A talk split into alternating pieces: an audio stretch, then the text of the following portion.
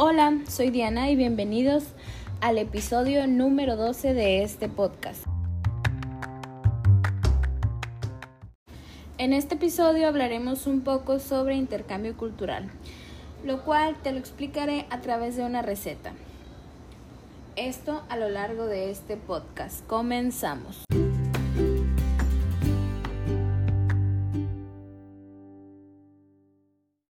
Hoy hablaremos sobre una receta muy conocida aquí en México, que son las gorditas. Pero estas gorditas son hechas de seca o de harina de maíz y llevan un relleno de carne de res deshebrada. Pero en mi casa eh, nos gusta comerlas mucho, pero un día mi mamá eh, no tenía carne de res deshebrada en, la, en la casa. Y lo que decidió ella es decir, le voy a echar pollo a ver cómo saben. Y sí, de hecho cuando realizó la receta y una vez que estábamos comiendo las gorditas estaban demasiado buenas, le daba un buen sabor la carne, en este caso el pollo. Y pues desde ahí nosotros cada vez que podemos eh, realizamos esta receta y en vez de ponerle carne de res decidimos ponerle pollo porque nos gustan muchísimo más que las gorditas de res. Y Ahorita te explicaré un poco sobre cómo es esta receta y los ingredientes y los pasos que necesitas saber para que la puedas realizar en tu casa. Y bueno, esta es la receta para preparar las gorditas al estilo García. Lo que ocupamos es lo siguiente. Una taza y media de harina de maíz o más seca, media cucharadita de sal, una taza de agua, y para el relleno ocupamos frijoles y el ingrediente que no puede faltar, el pollo. Las instrucciones para realizar esta receta son las siguientes. En un recipiente mediano mezcla la harina de maíz o seca y la sal y agregue el agua poco a poco y amasa hasta conseguir una mezcla uniforme. Si la masa se siente un poco seca, añade más agua poco a poco, cucharada por cucharada, hasta que la masa quede suave y manejable como plastilina. No tiene que estar pegajosa. El siguiente paso es, dependiendo de la humedad de tu ciudad, Puede que necesites agregar dos cucharadas más de agua a la masa y mantener un recipiente pequeño con agua para humedecer la masa cuando sea necesario.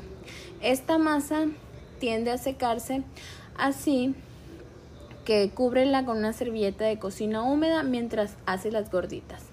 Divide la masa en nueve bolitas y cúbrela con una toalla o un paño de papel de cocina humedecido. Calienta el comal a fuego medio, tiene que estar caliente cuando ponga las gorditas para evitar que ésta se pegue.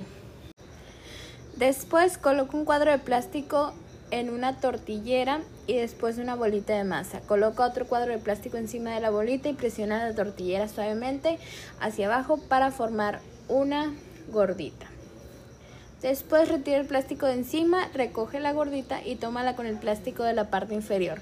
Gira el plástico y coloca suavemente la tortilla sobre la palma de la mano. Luego colócala sobre el comal para empezar a cocinarla.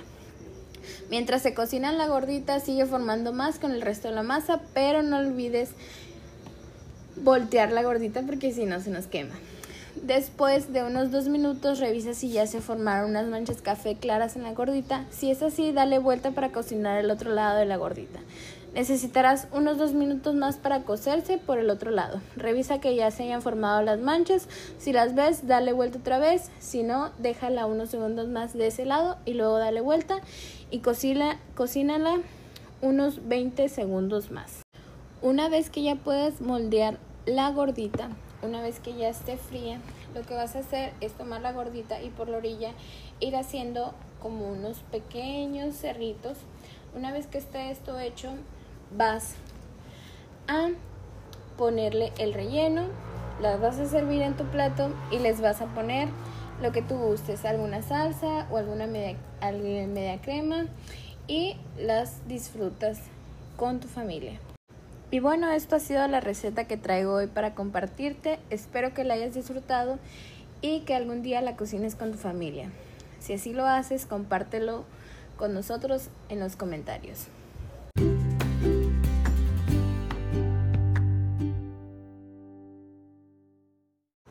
Y bueno, esto ha sido todo por este episodio. Muchas gracias por escucharme, que tengas un excelente día y nos vemos a la próxima. Ah, y no te olvides de seguirme en mis redes sociales como Diana Arana.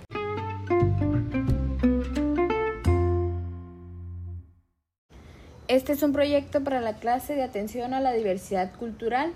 Soy Diana Arana García, estudiante de la carrera de licenciado en educación infantil del Instituto Tecnológico de Sonora.